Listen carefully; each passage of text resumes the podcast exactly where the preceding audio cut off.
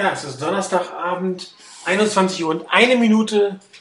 Ich habe ein bisschen später mit der Musik angefangen, also habe ich sie auch auslaufen lassen. Ihr hört wieder euer 49ers Fanzone Webradio an alter Stelle. Heute mit der Stammcrew aus der Schweiz, wie immer bei uns dabei. Einmal einer Chris. Hallo Chris. Guten Abend. Ja, wunderbar, dich hört man. Und äh, Rainer, hören wir dich jetzt auch? Das hoffe ich doch. Guten Ja. Abend zusammen. Wunderbar, klasse. Ja, wir hatten eben gerade noch ein paar Probleme, dass wir uns gegenseitig nicht gehört haben, aber jetzt klappt alles wunderbar.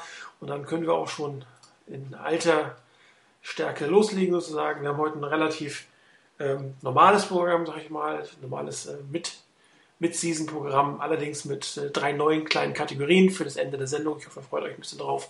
Aber wir beginnen natürlich, wie immer, zu diesem Zeitpunkt mit ähm, dem Rückblick auf das Lions-Spiel. Ein Spiel, was wir letzte Woche schon durchaus als ein äh, kritisches Spiel gesehen haben, weil nach der Auftakt-Euphorie in Green Bay ähm, lässt es sich doch manchmal vermuten, dass ein kleiner vier Inch großer Freund sich im Stadion blicken lässt und die Spieler ein wenig verwirrt, was im vierten Viertel, glaube ich, auch passiert ist. Aber im Endeffekt haben wir gewonnen. Äh, Rainer, für dich jetzt das erste Mal die Saison. Wie hast du die 49ers erlebt? Wie fandst du das Spiel? Deine Highlights und deine Lowlights? Also Highlight bei mir, die Niners haben eine insgesamt sehr gute, wie ich finde, über weite Strecken recht konzentrierte Leistung geboten. Sie haben es vermieden nach der Euphorie, nach dem ersten Spiel, du hast angesprochen, ähm, sich davon so anstecken zu lassen, dass dann irgendwo ein Bruch da ist, nach dem Motto, es geht alles von alleine. Dieser kleine Freddy P. Soft war zwar da, so im vierten Quarter, so beim einen oder anderen, bei der einen oder anderen Szene hätte man sich ein bisschen was anderes gewünscht. Aber insgesamt haben die Niners das Spiel doch ziemlich glatt gewonnen. Also als ich mir das dann in Ruhe dann angeguckt habe, hatte ich auch so, obwohl ich das Ergebnis dann kannte, aber ich habe dann wirklich auch während dem Angucken nie das Gefühl gehabt, dass hier irgendetwas hätte schiefgehen können. Ich glaube, auch wenn ich es live gesehen hätte, wäre es auch nicht anders gewesen. Irgendwo hatten die Niners das Spiel dann doch ziemlich gut im Griff. Die Defense hat ihren Job gemacht und die Offense war, wie ich finde, wirklich auf der Höhe. Die beiden Touchdowns auf Vernon Davis waren einfach wirklich gut. Das eine ähm, aus dem Audible raus, da hat Alex Smith wirklich hervorragend reagiert auf das, was die Defense ihm geboten hat. Ja, und der zweite, ähm, das war eine klasse Aktion von Vernon Davis, allerdings auch natürlich, wenn man sich anguckt, dass da wirklich, glaube ich, drei Lions kollektiv sich veräppeln lassen und in die falsche Richtung schicken lassen. Doch ziemlich schwach auch von der Defense. Aber die Niners haben es genutzt. Die Niners haben ihr zweites Spiel, äh, das sie hatten, ebenfalls gewonnen. Das ist auf jeden Fall ein ganz wichtiger Punkt, ein ganz guter Punkt, damit ein absolut geglückter Start in die Saison. Ähm, ansonsten möchte ich gar nicht so viel zu den Highlights noch dazu sagen, aber eine Sache, die mir so ein bisschen aufgefallen ist, ähm, dass nämlich die Niners doch ein paar Drops zu viel haben für meine, ähm, für meine Einschätzung. Und insbesondere bei Delaney Walker frage ich mich ein bisschen, was mit ihm los ist. Bei dem hatte ich eigentlich immer den Eindruck, dass er ganz gute Hände hat. Diese Saison scheint er das irgendwie nicht so richtig auf die Reihe zu kriegen. Ähm, ich hoffe, dass er sich fängt, weil ich denke, dass man ihn im Lauf der Saison noch brauchen wird und das auch als Passempfänger. Ähm, da muss ich auf jeden Fall noch ein bisschen was tun, aber insgesamt war es eine gute Leistung der Niners. Vielleicht nicht überragend, aber sehr konzentriert über weite Strecken und gut. Ich fand auch Alex Smith besser als im ersten Spiel noch. Auch wenn sich das von den Zahlen her vielleicht nicht so ganz niederschlägt. Aber er macht einfach einen richtig, richtig guten Job. Und auf dem Board haben sie auch schon einige geschrieben.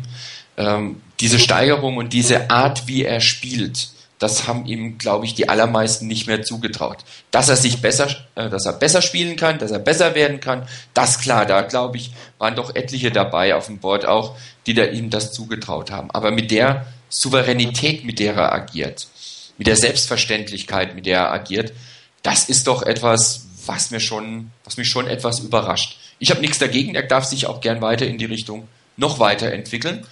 Ähm, aber es war schon überraschend und ich bin sehr, sehr froh und sehr zufrieden damit, dass er das so hinbekommen hat oder dass eben Jim Harbour das so hinbekommen hat. Und ansonsten, ja, in der Defense hatte ich schon angesprochen, fand ich über weite Strecken wirklich eine hervorragende Leistung. Ähm, das Laufspiel wurde wieder praktisch ausgeschaltet. Ich glaube, der längste Run war einer über elf Yards von Matthew Stafford.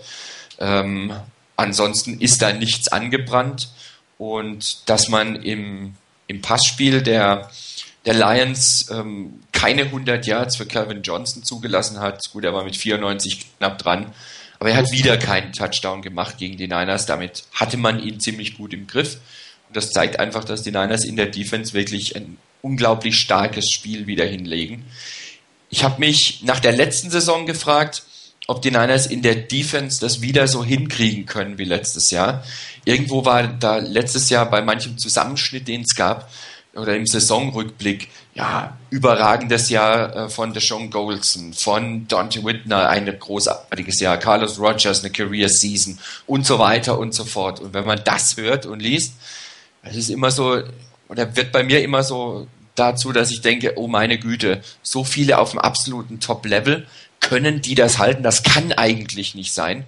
Also bis jetzt hat mich die Defense nicht enttäuscht, sondern hat wirklich daran angeknüpft, was sie letzte Saison gespielt hat.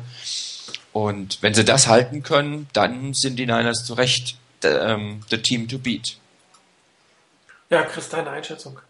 Ähm, ja, kann mich eigentlich weitestgehend da, äh, da anschließen. Vielleicht ganz kurz zum letzten Punkt, den Rainer gesagt hat, dass wegen den sensationellen Leistungen der Defense, was noch etwas fehlt im Vergleich vielleicht zur letzten Saison, sind gewisse Turnover äh, der Defense. Wir hatten jetzt, äh, oder Takeaways, muss man ja eher sagen, wir hatten jetzt zweimal äh, eine Interception. Ähm, und das hatte man letzte Saison noch äh, meiner Meinung nach mehr, aber dieses Jahr scheint die Offense auch ähm, gefährlicher zu sein. Und daher sind, sind wir vermutlich nicht so auf äh, die vielen Takeaways der letzten Saison ange angewiesen. Ähm, zum Spiel gegen die Lions, Rainer hat richtig gesagt, die Defense hat wieder sehr, sehr stark gespielt, speziell den Lauf mit wenigen Leuten aus, äh, ausgeschaltet. Es waren teilweise wirklich wieder nur vier Leute gegen vielleicht sechs blockende ähm, Lions-Spieler und dennoch kam der, konnten die Lions nicht laufen. Das ermöglichte dann, dann natürlich den, den Pass auch mit entsprechend vielen Leuten zu verteidigen. Und die Kommentatoren haben das sehr oft wieder gezeigt, wie die 49ers Calvin Johnson gedeckt haben. Also dass einer einfach mal kurz an der Linie ge gewesen ist, aber sicher immer Safety Help oben dran gehabt hat. Und so äh, versuchten die, die Lions sehr, sehr viel äh, Calvin Johnson durch die Mitte zu kriegen und einmal lief er ja ziemlich heftig in Patrick Willis hinein. Oder dann haben sie ihn in den Slot genommen, dass er etwas mehr Optionen hat, um auch nach draußen oder nach innen zu cutten, je nachdem, um, um etwas die Plays zu machen. Also haben die Niners sehr, sehr gut in der Defense gespielt, den Lauf gestoppt und dann in der, in der Pass Defense eigentlich auch wieder keine Big Plays zugelassen. Äh, am Ende, ob das an äh, an Freddy P. Soft im Stadion äh, gelegen ist, hat man, ein bisschen, hat man ein bisschen softer gespielt, nicht ganz so konsequent die Tackles gemacht. Am Anfang gab es, glaube ich, keine Missed Tackles, ähm, dabei auch einige ganz, ganz tolle Hits. Ein Punkt, einzeln, ein einzelner Spieler, der den Rainer auch schon angesprochen hat, Dashon Goldson, da werde ich teilweise nicht so ganz schlau, spekuliert er so gut, äh, spekuliert er einfach immer oder hat er eine so gute Vision? Ähm, was er teilweise für Plays an der Line of Scrimmage dann macht, obwohl er sehr, sehr weit hinten steht schon. Entweder hat er wirklich eine so gute Vision oder er spekuliert einfach extrem. Ich hoffe mal, es ist die Vision, weil die Spekulation, die kann dann auch mal äh, komplett ins Auge gehen. Bei der Offense, die hat auch wieder äh, souverän ihr Programm durchgespult, war sehr balanced. Man hat ähm, immer wieder auch mal aus eigentlichen Run-Formationen äh, einen Pass gespielt äh, aus Passformation auch mal den, den Lauf gesucht.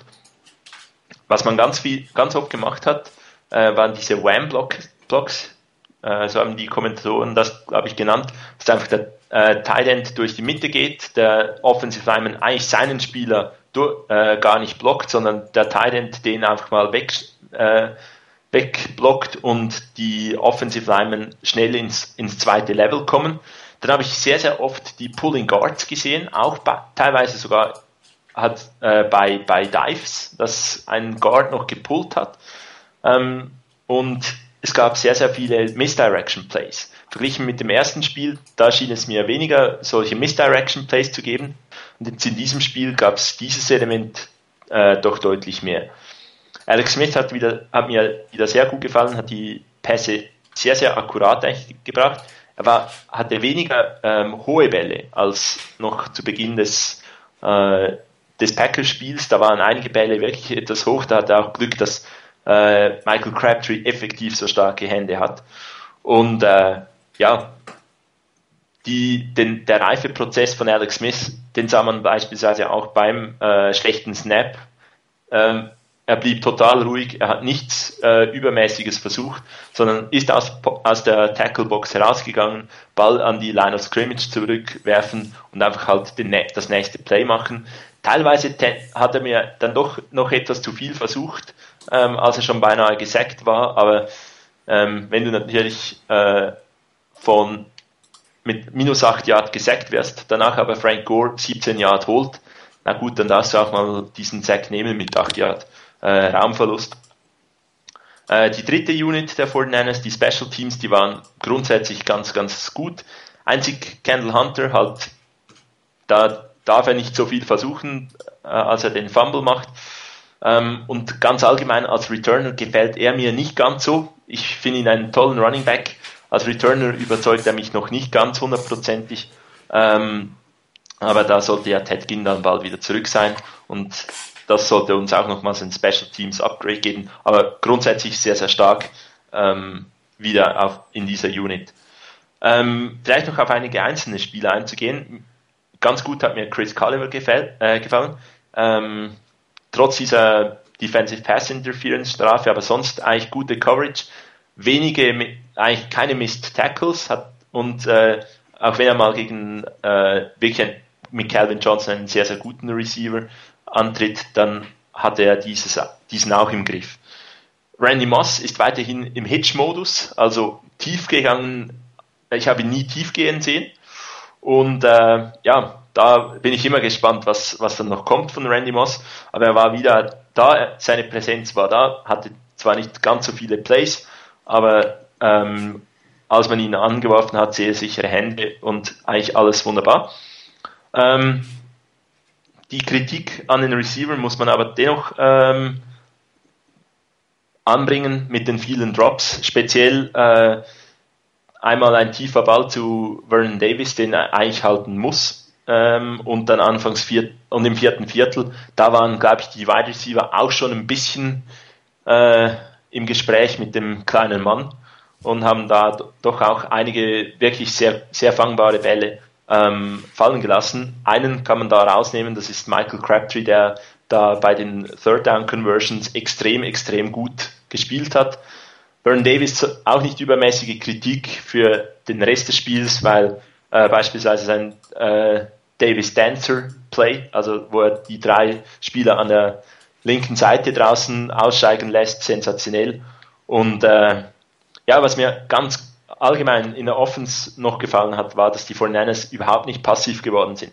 Man hat äh, im vierten Viertel trotz Führung weiterhin gepasst. Man hat ein sehr ausgeglichenes Playcalling gehabt und hat da nicht ähm, ganz, ganz äh, passiv nur noch den Vorsprung verwaltet, sondern war aktiv, hat die, die Passplays gesucht und Ende sogar noch den Touchdown-Pass geworfen. Also das, so darf es weitergehen.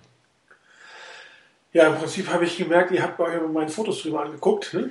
alle Plays die, oder alle Dinge, die da drin schon zu, zu sehen sein werden, nachher nochmal, äh, sind ja schon erwähnt worden, kann ich ja fast sein lassen, meine Spielzuganalyse.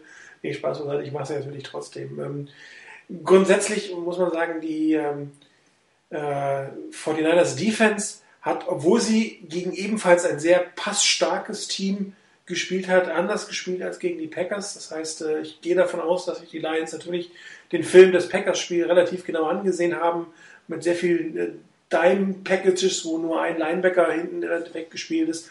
Und sie werden sicherlich auch das, das Game vom letzten Jahr angeguckt haben und festgestellt haben, in der Kombination, dass es vielleicht eine gute Idee sein könnte, Calvin Johnson primär aus dem Slot kommen zu lassen. Ähm, es hat überhaupt nicht funktioniert, abgesehen von einem Play, auf das ich nachher auch noch reinkomme, was äh, wirklich gut designt war, was auch gut gelaufen ist.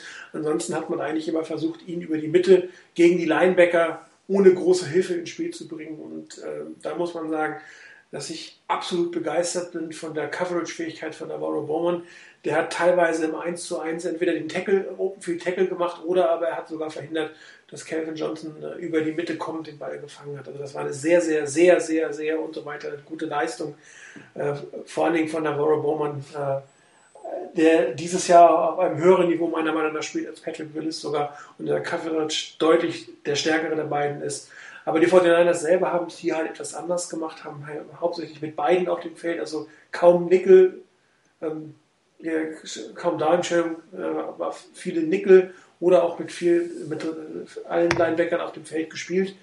Das hat die Lions wahrscheinlich auch ein Stück weit aus dem Konzept gebracht, weil sie halt ähm, gegen die Packers so anders aufgetreten sind, trotz der vier Wide Receiver. Und das ist natürlich eine absolute Kunst der Coaches, dass sie ähm, mit einer komplett anderen Defense-Philosophie, oder das heißt komplett einer veränderten Defense-Philosophie gegen ein ähnlich gelagertes Team einen, einen ähnlichen Erfolg erzielen konnte. Das heißt, ähm, das Gameplanning der, der Gegner wird noch schwieriger werden, weil sie die Vierer Wide Receiver mit, mit der einen Formation als auch mit der anderen Formation im Prinzip in den Griff kriegen.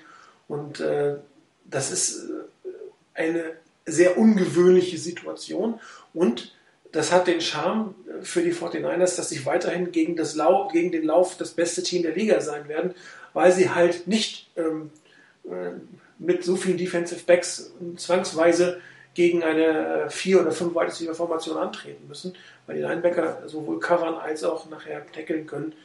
Und äh, diese Kombination ist in der heutigen NFL mit den ganzen Stretch Offenses, mit den ganzen wahnsinnig vielen Wide Receivers auf dem Feld eine sehr, sehr gute ähm, Philosophie, eine gute Möglichkeit, es sehr weit in der Saison zu bringen, muss man so auszudrücken. Ähm, durch die Flexibilität, durch die Fähigkeit, die, die, individuelle Fähigkeit der einzelnen Spieler. Und für mich wäre Navarro Baumann einer, der diese Saison, am Ende der Saison, auch wenn er noch ein bisschen Vertrag hat, auf jeden Fall eine Verlängerung kriegen sollte, irgendwie möglichst lange in der Zukunft an die 49ers zu binden weil zusammen mit, mit Patrick Willis ist er einfach ein unschlagbares ähm, Duo im Pass und gegen den Lauf. Und äh, dafür werden wir hoffentlich diese Saison noch relativ viel Freude haben. Auf der anderen Seite äh, muss man sagen, dass in der Regel, wenn von den 49ers gesprochen wird, das defensive Backfield als die wahrscheinlich vermutlich oder potenziell schwächste Unit ausgemacht wurde. Hier muss ich sagen, bei den Cornerbacks, ja, die sind, sind, äh, sie machen ihre Plays, die sind gut, sind aber, glaube ich, nicht die Top-Spieler im Team. Wobei die Safeties auf der anderen Seite für mich eine bisher ganz, ganz hervorragende Saison spielen. In der Regel sehr sicheres Tackling. Und Chris, du hast es schon erwähnt, der Sean Goldston spielt einfach gegen den Lauf auch 15 Yards tief unglaublich gut. Klar, das sind seine Instinkte. Auf der anderen Seite ist das, glaube ich, auch ähm, Game-Film-Watching, also wirklich sich vorbereiten auf den Gegner, Tendenzen eines Gegners erkennen.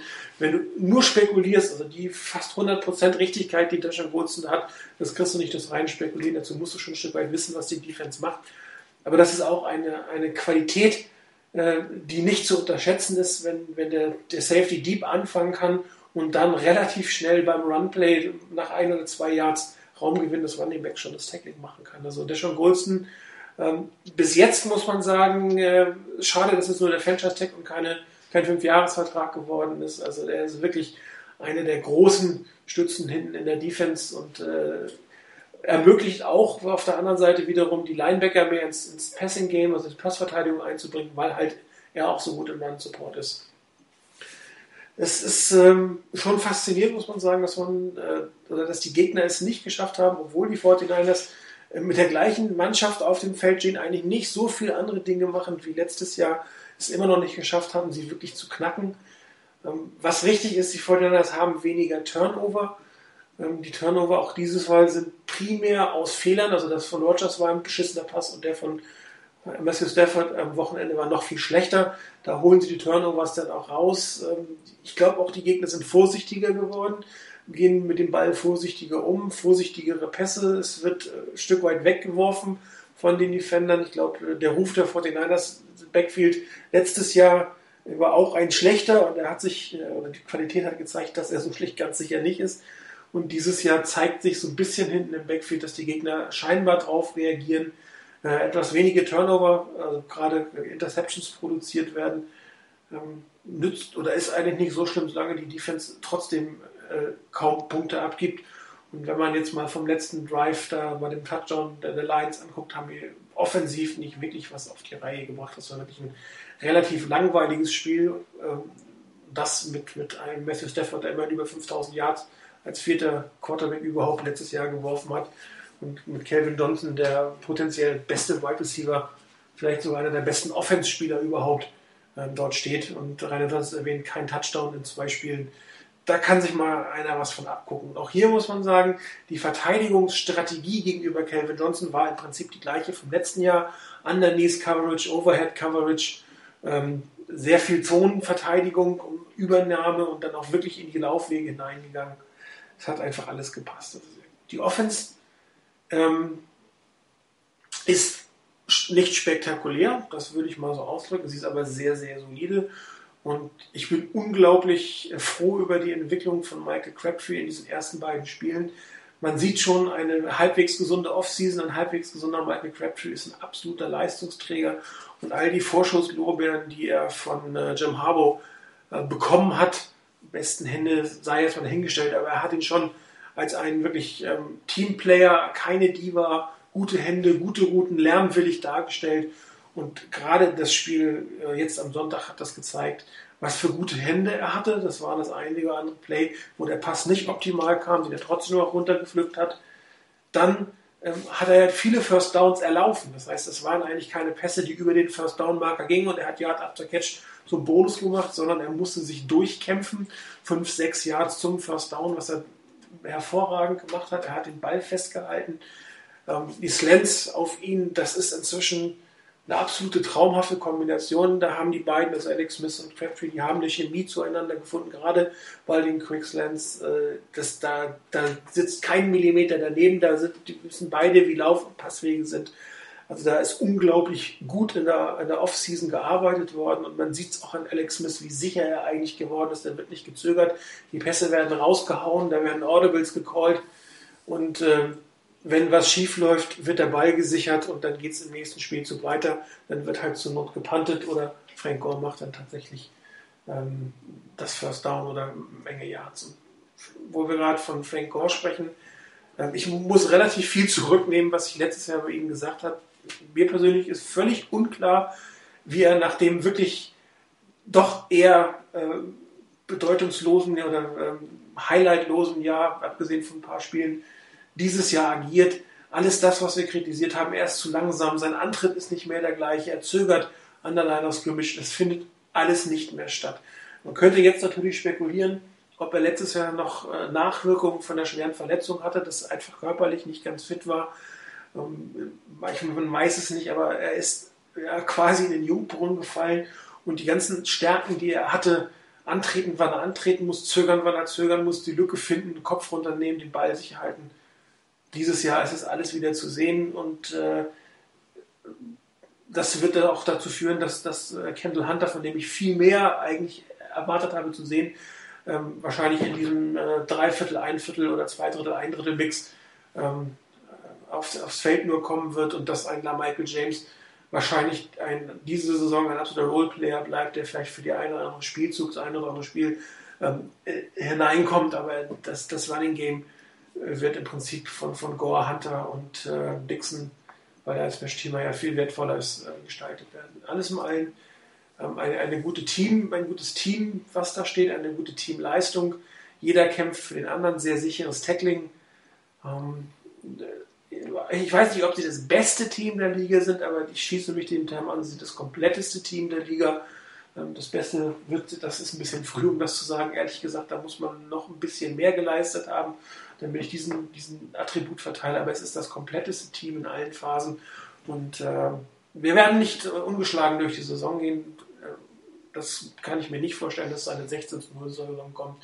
Aber es wird nicht viele Gegner geben, die eine Chance haben werden, gegen die 49ers zu gewinnen. Und ich hoffe, äh, dass die 49ers mal zum großen Teil eine Möglichkeit finden werden, diese Chance, die dann besteht für das eine oder andere Team, dann zunichte zu machen und äh, hier mit Heimvorteil in die Playoffs gehen kann. Wir, dachten, wir sind im zweiten, im zweiten Saisonspiel. Das Team wird unglaublich gehypt. Man muss noch den, auch auf dem Boden bleiben. Da kann auch eine ganze Menge passieren. Aber im Moment macht es Spaß. Es ist halt nicht das 5000 Yards 27 Touchdown-Pässe-Team, sondern es ist äh, grounded out oder grounded out, äh, hart arbeitend, sehr balanciert, sehr wichtig, was für, das American Football meiner Meinung nach eine Balance in der Offense. Äh, und es macht Spaß und man hat nicht das Gefühl, ähm, es könnte sofort was schiefgehen, wenn mal irgendwie mal ein Three Out da war. Also ich habe Spaß. Glaube ihr auch, oder? Ja, absolut. Also auch gerade das äh, so gegen Ende, was du gesagt hast. Ähm, ich meine, gestern oder wann, wann das war, wo ich was gesehen habe, ähm, wegen den Niners und da hieß es halt so von wegen Old School. So, so richtig die alte Schule eigentlich. Also nicht die alte Schule in dem Sinne wie ähm, der Vorgänger von, äh, von Jim Harbour, wie hieß er doch nochmal gleich, äh, ist auch egal, äh, wie der es gesehen hat. Also so alte Schule dann doch nicht, sondern irgendwie von der ganzen Art her, wie die Niners spielen. Ähm, wenig Turnovers, also wenig Turnovers dem Gegner geben. Ähm, guten Laufangriff, sehr starke Defense spielen. Ähm, das ist, würde ich sagen, so wie es die Niners spielen. Ein, hört sich vielleicht komisch an, aber ein modernes Oldschool-Team. Nicht Oldschool, so, so einfältig und immer dasselbe und, und nur durch die Mitte und, und ähm, ja, wenig kreativ, sondern sehr, sehr kreativ, aber trotzdem viel Betonung auf diese, ja, in Anführungszeichen vielleicht alten Werte. Ballsicherung, äh, Time of Possession und ähnliches. Defense wirklich Wert drauf legen, auch Wert drauf legen, dass man drei Mannschaftsteile hat, nicht zwei und halt die Special Teams, die man halt auch noch braucht, wie es ähm, die Rams so zur Jahrtausendwende in etwa hatten, nach dem Motto, ah ja gut, irgendjemand muss halt auch noch kicken und panten, ähm, aber ansonsten gibt's hauptsächlich Offense, sondern da ist, ist so vom, vom Grundgedanken her sicherlich so äh, etwas, was in, bei vielen Teams heutzutage nicht mehr so richtig passt in diese Philosophie, was man so in der NFL so oft sieht, mit, mit Offense-Spektakel. Ähm, aber halt das Ganze so modernisiert, dass man ganz, ganz schwer auszurechnen ist. Und das ist etwas, denke ich, wo, wo Jim Harbour wirklich ähm, einen Dreh gefunden hat mit seinen ganzen anderen Coaches, das Ding so hinzukriegen, dass man eben die alten Werte hat und trotzdem recht modern wirkt, ohne dass man jetzt übermodern wirkt, nach dem Motto, ich muss jeden Trend mitgehen und immer mit vier oder fünf Wide Receivers laufen. Und das ist eine gute Sache. Solange das so ausbalanciert ist, ich glaube, Chris war es, der vorhin auch gesagt hat, ähm, dass das so ausbalanciert ist in der Offense, dass die Defense auch den Lauf stoppen kann, ohne jetzt alles auf den Lauf, äh, alles gegen den Lauf stellen zu müssen ähm, und damit aber auch wieder die Option hat, den Pass unter Kontrolle zu haben. Das ist schon ähm, ja so eine kleine Quadratur des Kreises bisher. Ja, vor allem die 49ers spielen ja eigentlich eine Offense, die jetzt, ich sag mal, äh, Mitte der Ende der 90er absolut moderner Football war, nämlich eine West Coast Offense, ähm, die auf einem starken Lauf basiert und ähm, in gewissen Situationen einfach den Pass bevorzugt. Das machen sie ein Stück weit immer noch, wobei der Lauf etwas mehr dominiert als, als damals. Aber ähm, es ist schon interessant, dass das ein, ein Team als Oldschool bezeichnet wird, obwohl es eigentlich äh, genau mit einer gewissen Balance spielt, nicht langweilig ist, sondern einfach sich auf seine Stärken besinnt und versucht, ein Team, ein Gegner schematisch äh, auch zu schlagen und nicht nur im 1 zu 1 Kopf runter oder ich habe den besseren Arm oder den schnelleren Wide Receiver oder sonst irgendwas. Es, ist, äh, es sieht halt, äh, gerade wenn man viel College guckt, sieht das schon ein Stück weit langsam aus und hat das Gefühl, äh, hat fast ein, ein Option-Team da stehen, was eigentlich nur laufen kann. Aber das ist ja eigentlich totaler Blödsinn. Ich meine, äh, es, ist, es sind die, First, die dritten Downs werden durch Pass gemacht, die Touchdowns werden durch Pass gemacht. Ähm, nur weil ich ein starkes Laufspiel mittendrin habe, mit vielleicht tatsächlich mal mehr Blockern, als, als äh, wahrscheinlich so mancher Defense-Spieler jemals in seinem Leben gegenübergestanden hat, wird man auf einmal als Oldschool bezeichnet. Ähm, aber oft ist es ja auch ähm, ein, ein Erfolgsgeheimnis, wenn man nicht das macht, was alle anderen auch machen, weil äh, die anderen, also, gerade bei den, diesen äh, vier, fünf Wide Receiver Offense, da stellen sich die Defender darauf ein. Und haben laute, kleine, schnelle Defense Backs im, im, Team, aber keinen großen Dicken, der in der Lage ist, mal äh, einen Block äh, auch zur Seite zu schieben. Und äh antizyklisch Football spielen ist durchaus ähm, erfolgsversprechend, muss man so ausdrücken. Und man sieht es bei den 49ers ja auch. Genau, ähm, im Laufe dieses Spiel, des Spiels gegen die Lions haben, glaube ich, die, die Kommentatoren auch noch so eine Anekdote äh, zwischen Jim Harbour und seinem äh, College-Coach äh, Schembecker ähm, erzählt. Oh, ja, genau. Dass, genau, dass der ähm, Harbour mal gefragt hat, willst du mal Coach werden? Und Harbour hat, glaube ich, gesagt, ja, ja, das kann ich mir schon vorstellen. Und hat äh, Bo Schembecker gesagt, ähm, willst, ha, hast du einen Tight End? Und Harbour hat gesagt, ja, ja, habe ich ähm, hast du einen zweiten Tight End? Und Harbour habe ich gemeint, ja, habe ich.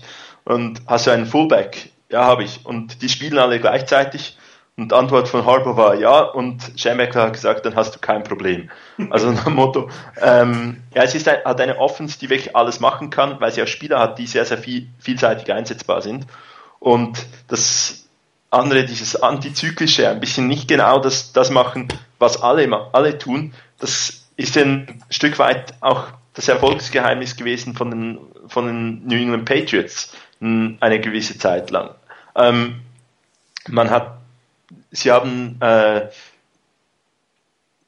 die 3-4 Defense ähm, relativ früh eingeführt bei sich, haben das dann durchgezogen. Viele Teams haben, äh, sind, haben das auch gemacht. Irgendwie vor zwei Jahren oder letztes Jahr hat man plötzlich bei New England gesagt, ja, machen wir halt 4-3. Und plötzlich haben wieder andere Teams dann auch ein bisschen mehr auf 4-3 wieder gesetzt. Und so, solche Dinge, ich denke, das ist wirklich so, wenn alle Teams in einer Art und Weise spielen, dann hat das Team, was etwas anderes erfolgreich machen kann, ähm, sicherlich gute, gute Chancen, ein, gegen ein Team zu spielen, was nicht ganz so eingespielt ist. Eben spielt alle Teams mit fünf Wide Receivers, ähm, dann hat die Defense Übung im Verteidigen von dem. Ähm, wenn dann das Power Running Team kommt, dann wird das schwieriger, aber eben es darf dann auch nicht ganz so äh, fantasielos und so einfältig sein, wie das halt die Niners äh, vor einem Jahr äh, oder vor zwei Jahren gehabt haben. Ähm, ja, dort habe ich mal, ist meine Anekdote zu Jim Harbour, ich, als ich das erste Mal auf ihn aufmerksam geworden bin, war beim Big Game Stanford gegen äh, California und die Kommentatoren von einem Power Running Game gesprochen haben. Und ich so gedacht habe, hm, Power Running Game, das spielen noch da gewisse etwas höher, äh, weiter oben in der Bay auch.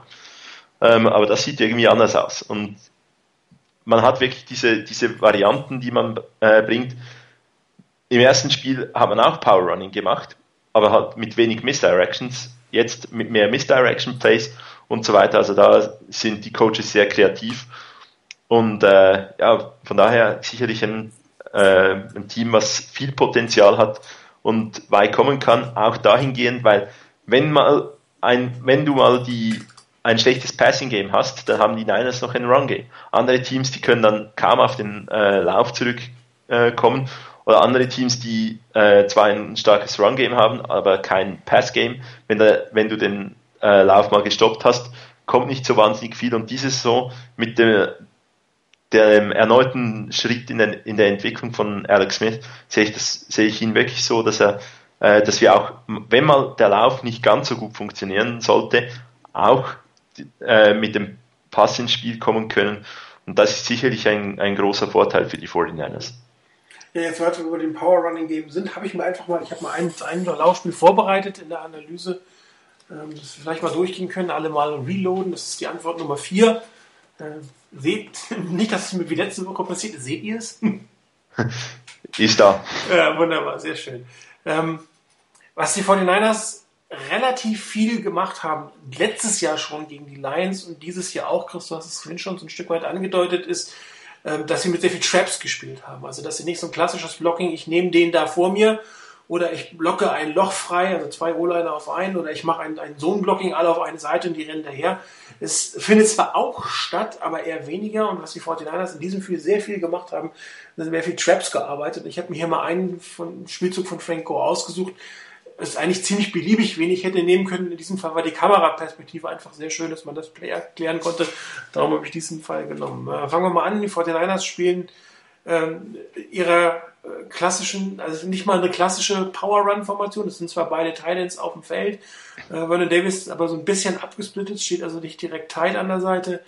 Ähm, davor ist Delaney Walker, der eine sehr wichtige Blocking-Funktion übernimmt, vorher ein bisschen in Motion geht, um zu gucken, äh, was die Verteidigung im Prinzip macht. In diesem Fall, das sieht man natürlich vom Standbild nicht, ist die Verteidigung mehr oder weniger unbeweglich. Also die, da ist äh, gerade bei den Linebackern trotz der Motion keine großartige Bewegung gewesen. Das heißt, äh, ähm, wahrscheinlich äh, hat man in diesem Fall auch schon mit dem Lauf gerechnet, weil man nicht unbedingt ein Pass-Adjustment macht.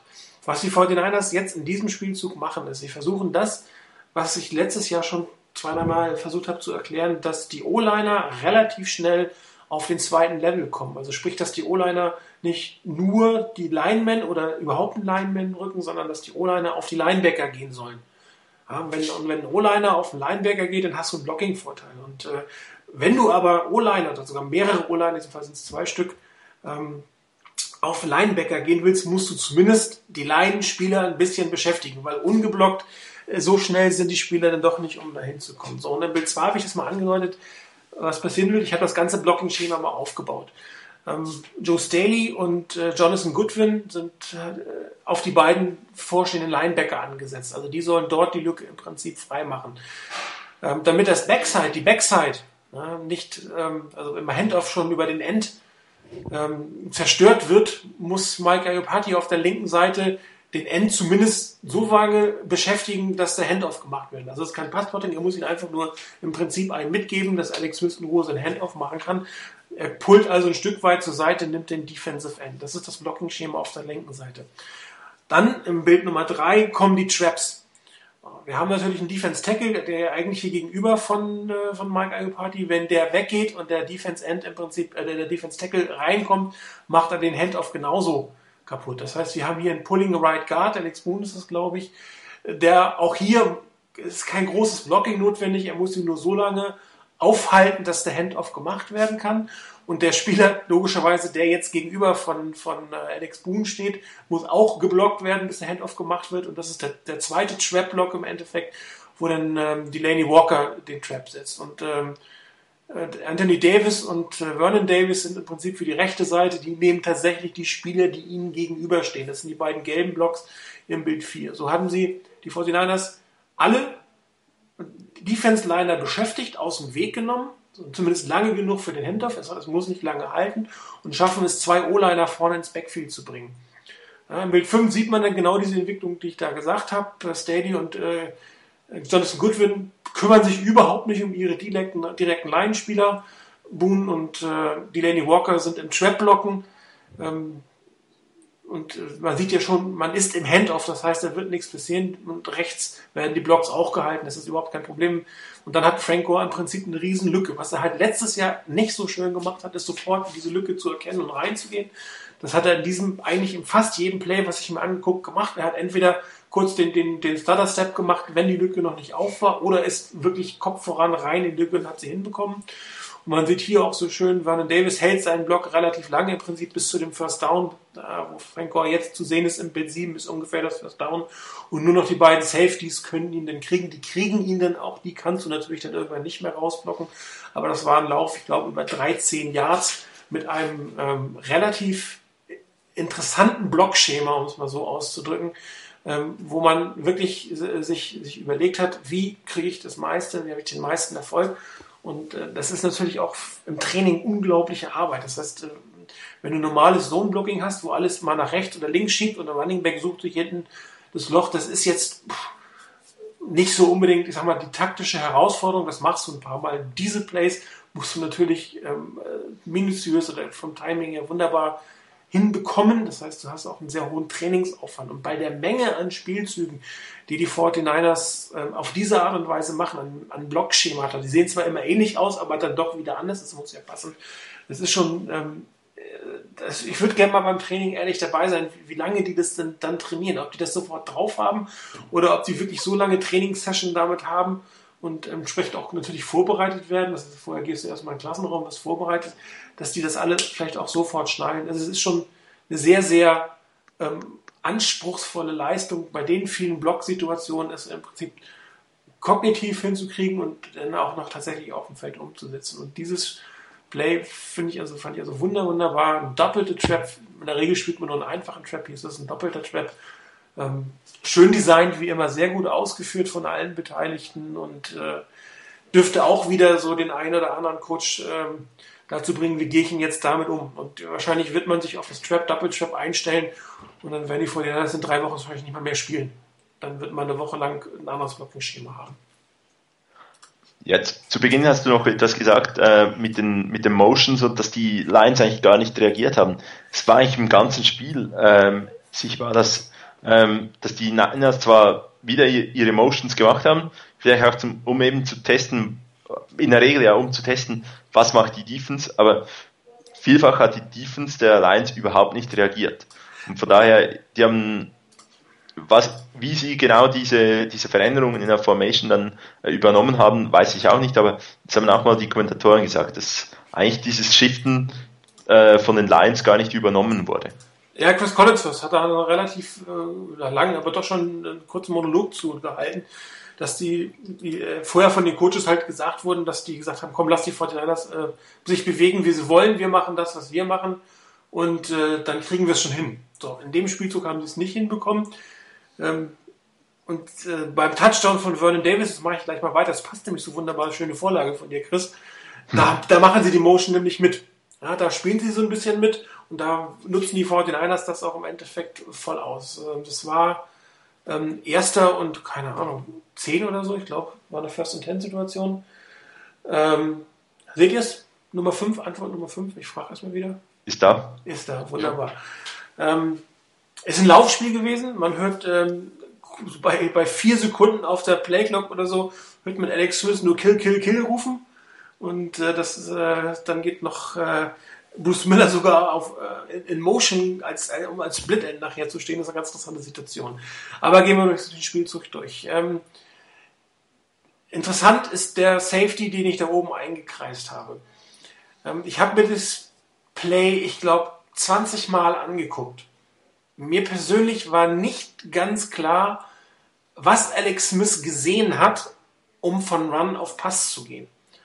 Meine persönliche Vermutung ist, dass ähm, nachdem sie in Motion gegangen sind, das sieht man in Bild 2, sich die ganze ähm, Formation nach rechts geschoben hat und links, äh, jetzt habe ich wieder links den, den, den End eingekreist. Der ist für mich jetzt in diesem Fall eigentlich für die Entscheidung von Alex Smith der entscheidende Punkt. Oben der Linebacker, der, der Safety ist der, auf den er geht. Komme ich gleich nochmal zurück. Unten im Bild 2 der eingekreist. Das ist der, scheint der Entscheidungspunkt zu sein. Und irgendwo, vermutlich durch, durch Film, durch das Erkennen dieser Situation, ähm, hat Alex Smith erkannt, dass der Outside-Linebacker einen Pass-Rush macht. Also dass das ein Fünf-Mann-Pass-Rush wird. Und dass das keine Double-Coverage auf Vernon Davis ist. Ja, er muss damit gerechnet haben, warum auch immer, ich nehme an, dass das von, vom, vom Film schauen guckt, dass der auf, im Bild 1 eingekreiste Safety in der Single Coverage auf Vernon Davis ist. Und das hat er wahrscheinlich durch dieses Ganze, sie gehen nach rechts, gehen die Motion mit, gehen mit, mit ähm, in diesem Fall doch mit Bruce Miller mit. Ähm, da in dem Moment, wo das Bild 2 ist, da sieht man auch, dass Alex Smith sich so ein bisschen aufrafft. Da kommt der Kill, der Kill Call. Und dann geht äh, Bruce Miller in Motion auf die linke Seite. Was die, die Lions natürlich machen, sie schieben ein Stück zurück. Das heißt, äh, Bruce Miller war in der Man-Coverage, sein Mann geht mit nach außen, der Mittellinebacker äh, zieht ein bisschen nach innen. Und wir haben wieder die Situation, ich habe jetzt wieder den Safety eingekreist und vorne den, den Linebacker. Es muss eine Single Coverage aus Vernon Davis gewesen sein. Es war eine Cover One. Man sieht hinten im Bild 4, habe ich das nochmal extra hingesehen, da steht ein Deep Safety, ähm, der auch in der Motion nicht mitgegangen ist. Also ein klares Ein-Zonen-Konzept hinten vermutlich in Kombination, dass dann die Single Coverage dort ähm, auf Vernon Davis ist und auch in der Audible kam. Was die 49ers dann gemacht haben, ähm, passte auch der Spielzug. Vielleicht ist das wirklich eine Standardformation von der Defense, weil alle äh, Wide Receiver im Prinzip genau das getan haben, um Vernon Davis freizustehen, sind erstmal alle nach vorne gegangen, ne, geradeaus. Das heißt, der Deep Safety ähm, konnte sich anhand der ersten Bewegung der Wide Receiver nicht auf eine Seite konzentrieren. Ja, er musste also seine Deep-Formation halten, weil theoretisch alle vier blauen Pfeile hätten bis in die Endzone gehen können und dann muss er sehen, wer die Hilfe kriegt. Sieht er in diesem Moment im Prinzip nicht.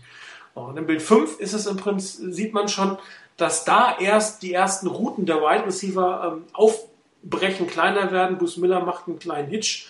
Ähm, auf der rechten Seite Murray Manningham geht auch nach außen. Ich glaube, das ist äh, Mike Crabtree der Seite.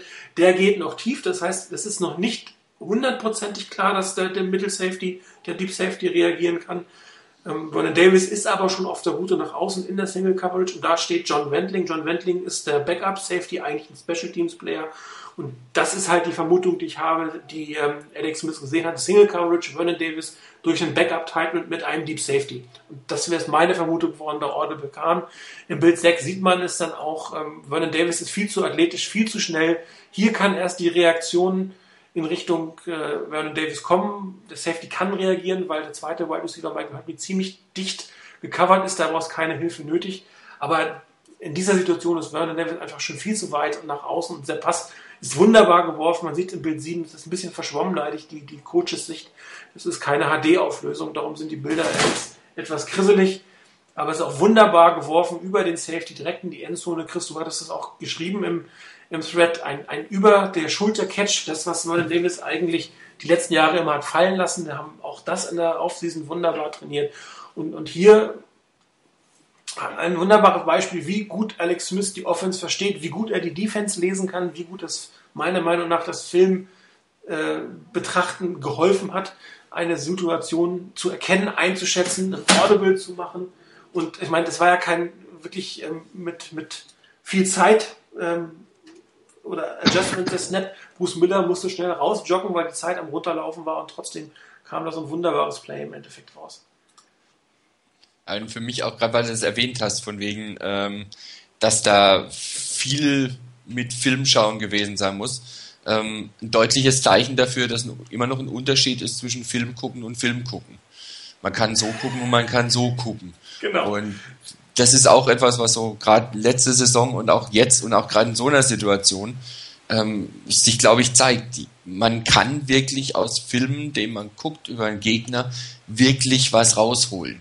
Und zwar nicht in der Art nach dem Motto, naja, das sieht so aus, als könnten wir was damit erreichen, dann probieren wir es mal, sondern wirklich so, dass man auch sieht, wir können unseren Gameplan drauf abstimmen und wir können unsere Spieler, was wir letzte Saison immer mal wieder gesagt haben, wir können unsere Spieler so auf die Situation drauf vorbereiten und so in, in eine Position bringen, dass die diese Schwächen des Gegners dann auch ausnutzen können.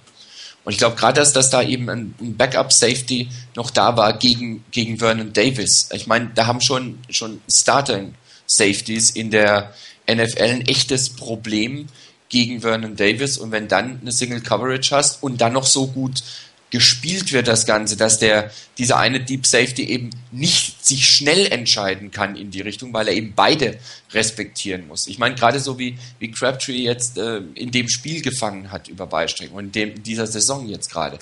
Dann, du kannst ihn nicht einfach laufen lassen nach dem Motto, naja, um den brauche ich mich nicht kümmern. In der Single Coverage ist er locker aufgehoben. Und außerdem, und wenn er mal vielleicht besser in Position kommt, lässt er das Ding eh fallen. Du musst ihn respektieren. Du hast aber auch Vernon Davis. Damit bist du genau in der Zwickmühle. Du kannst dich nicht frühzeitig entscheiden, weil du dann nämlich die Tür aufmachst, dass der andere dann wirklich alleine da ist. Und dann geht's, geht's zu schnell und ist zu, bist du zu spät dran einfach. Und von daher wieder dieses, dieses Erkennen dessen, was der Gegner anbietet, was man eben auch Alex Smith dann zugute halten muss. Und da wieder der Punkt, dass man die Spieler in die Positionen bringt und ihnen die Möglichkeiten gibt, wirklich was auszunutzen. Das, was wir letztes Jahr oder was ich auch letztes Jahr schon häufiger gesagt habe. Ich habe immer so das Gefühl, dass wirklich die Coaches ihre Spiel, die Stärken und die Schwächen ihrer Spieler wirklich sehr genau kennen, dass sie sehr genau hingucken bei dem, was der Gegner macht und darauf abgestimmt den eigenen Gameplan und den Spielern das auch wirklich überzeugend vermitteln können. Die glauben an das, was sie gesagt kriegen. Und es zahlt sich aus, weil es ist erfolgreich. Ja, auch für das wieder eine schöne, schöne Einleitung. Du hast gesagt, Film, äh, Film anschauen zahlt sich aus. Nicht bei jedem Team. ja, das ist klar. Ich habe jetzt mal die Antwort Nummer 6. Ähm, äh, alle Zuhörer von letzter Woche erinnern sich, glaube ich, an die beiden Touchdowns, die ich dort hatte, von ähm, erst Randy Moss und dann von Vernon Davis, die Art und Weise, wie verteidigt wurden. Nämlich äh, die drei, das Drei-Linien-Modell, nenne ich das jetzt mal. Das ist der Pass Rush. Das ist äh, eine größere Anzahl von Spielern, die die First Down-Markierung oder die First Down-Linie verteidigt und zwei Deep Safeties. Äh, die Lions scheinen entweder das 49ers, den 49ers-Film vom letzten Wochenende nicht gesehen zu haben, oder sie haben ihn nicht verstanden, oder sie haben gemacht, sie können, gedacht, sie können was besser machen als die Packers, weil sie sind nämlich mit dem ähnlichen äh, Modell ähm, herangegangen. Ich habe mir hier, Entschuldigung, als Beispiel eine der drei Third Down Catches von Michael Crabtree mal ausgesucht. Das war, glaube ich, auch die längste, die er äh, verwandeln musste. Dann Bild 1 zeigt genau, zeigt einfach nochmal die Basissituation. Im Bild 2 habe ich das mal eingezeichnet. Wir haben vorne den Pass Rush, die gelbe Linie ist ungefähr die First Down Linie. Entschuldigung, die schwarze Linie ist ungefähr die First Down Linie. Die gelbe Linie ist im Prinzip das, was im Moment, im ersten Moment verteidigt wird. Nachher zieht man sich bei dem passenden Stück zurück, aber wieder stehen die Verteidiger relativ stark auf einer Leine, auf einer Linie. Und wir haben hinten zwei äh, Deep Safeties, die tief absichern sollen. So. Ähm, die 49ers machen äh, diesmal ähm, eine andere Art von Pick-and-Roll-Play, als sie sonst machen. Ähm, ich habe das mal im Vorfeld eingezeichnet. Was sie eigentlich machen, ist, dass sie äh, vier Wide Receiver als Blocker auf die Routen schicken. Ja? Man sieht die drei Schwarzen, die gehen auf ihre, direkt auf ihre Defender zu. Ähm, die eine rote Linie das ist die eigentliche Crossing-Route von, von Michael Crabtree und die zweite rote Linie ist Frank Gore, der im Prinzip der Schlüsselblocker für diesen Spielzug sein wird. Ja, auch hier sieht man schon, die äh, Lions bleiben auf einer Linie stehen, versuchen alles vor sich zu halten, vor der First Down Markierung, um da das Tackle zu machen. Schwarze Linie gibt wieder das First Down an. Im Bild 4 sieht man die Entwicklung des Spielzuges und da ist genau das, was ich äh, gesagt habe. Auf der linken Seite, ich glaube, äh, Michael Crabtree geht direkt als Blocker auf seinen Mann zu, Vernon Davis äh, geht auf seinen Mann zu, Frank Gore geht auf seinen Mann zu. Wichtig ist, man sieht es auch, Alex Smith hat schon geworfen. Das heißt, bevor der erste der, der, der Angreifer als Blocker eingesetzt werden kann, muss der Pass logischerweise komplett sein. Nicht nur aus der Hand, er muss komplett sein, sonst ist es ein, ein Pass Interference in dem Moment. Ähm, das ist ein wunderbares Timing gehabt. Der Ball ist hier in der Luft. Der, der linke Wide Receiver ist noch nicht an seinem Block. Und in dem Moment im Bild 5, wo Michael Crabtree den Ball eigentlich gefangen hat, äh, sitzen die Blocks. Was man auch sehen sollte, ist, Michael Crabtree hat den Ball 12 Yards hinter der First Down Markierung, also vor der First Down Markierung eigentlich bekommen. Ja, das heißt, dieses Play ist darauf angewiesen, dass die Blocks sitzen, dass Michael Crabtree im Prinzip rein die, die Lücke findet und sich im Endeffekt so noch durchkämpft. Ich bin nicht der größte Fan von Plays beim Third Down, die irgendwie so viel äh, Run after Catch äh, benötigen, um überhaupt einen First Down zu kriegen. Aber das ist ein wirklich, wirklich sehr, sehr schön designtes Play äh, mit einer hohen ähm, Erfolgswahrscheinlichkeit, weil einmal die Completion-Rate, die Wahrscheinlichkeit sehr, sehr hoch ist. Es ist halt ein kurzer Pass, man sieht es ja, 10 Yard muss dabei fliegen, gerade Linie, das heißt, die Completion ist relativ sicher. Und äh, dadurch, dass die 49ers Receiver alle hervorragend blocken, ist die Wahrscheinlichkeit, dass das funktioniert, sehr groß. Trotzdem, man sieht im Bild 6, ähm, Michael Crabtree ist noch nicht am First Down, wo die ersten Blocks dann doch schon sich lösen. Ähm, auf der linken Seite Mary Manningham hält seinen Block noch und die letzten vier Yards kämpft Michael Crabtree sich schlichtweg durch.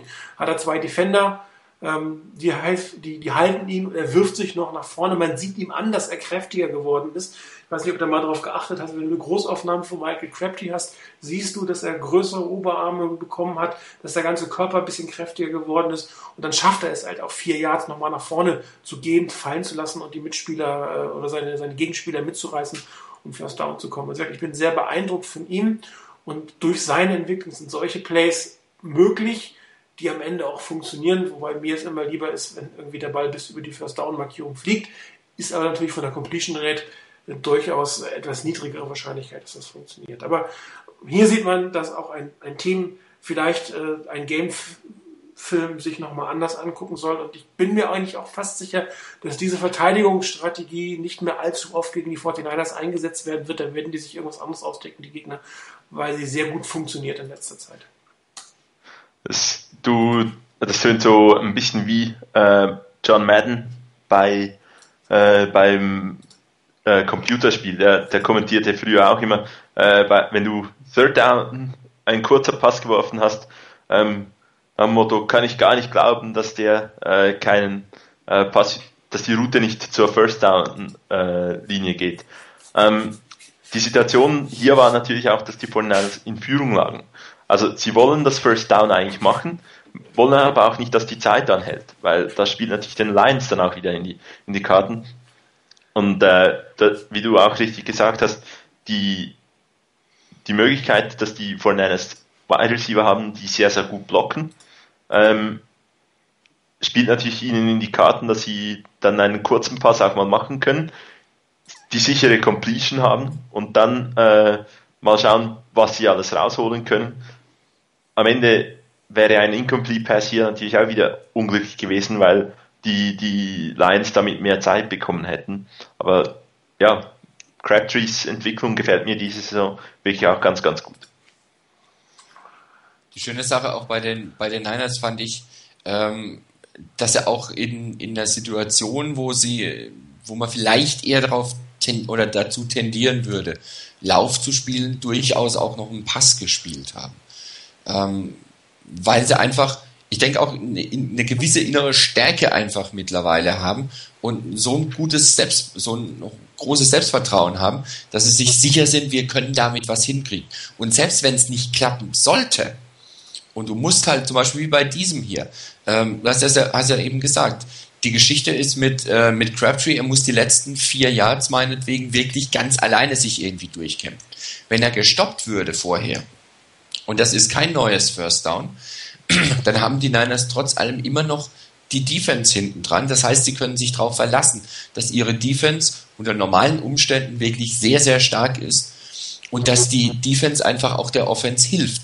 Und das gibt natürlich auch der Offense wieder einen ziemliche, ziemlichen Schub, denke ich mal, wenn du weißt, wir spielen unsere Sachen, wir machen unsere Punkte und wenn es doch mal nicht klappen sollte, dann haben wir immer noch eine Defense. Nicht in der Art und Weise, dass man jetzt sagt, ähm, es ist eigentlich fast egal, was wir spielen, unsere Defense reißt raus, sondern schon so, wir spielen nach vorne, wir wollen Punkte machen, ganz klar. Aber eben das Bewusstsein dabei, sollte es doch mal nicht klappen, dann haben wir immer noch eine Defense, die den Gegner ganz ordentlich beschäftigen kann und auch rechtzeitig stoppen kann. Und ich weiß nicht, irgendwie mit Ausnahme von dem Touchdown vorher ging es, glaube ich, für die Lions nie weiter als bis zur, was war es, bis zur 20-Yard-Linie der, der, der Niners, wenn ich es richtig mitgekriegt habe. Ja. Ähm, da hat die Defense einfach ihren Job gemacht. Und dann kannst du auch solche Plays durchaus spielen. Ähm, zumal, du hattest es auch angesprochen, Martin, ähm, die, die Wide Receiver und Titans ihre Blocks super halten. Da gab es einige Szenen mal wieder von, gerade auch von Michael Crabtree wieder, wenn er blockt. Das ist schon richtig schön und richtig gut anzusehen, wenn man sieht, wie die äh, wirklich sich den Hintern aufreißen, um ihren Block zu halten. Und zwar sauber zu halten.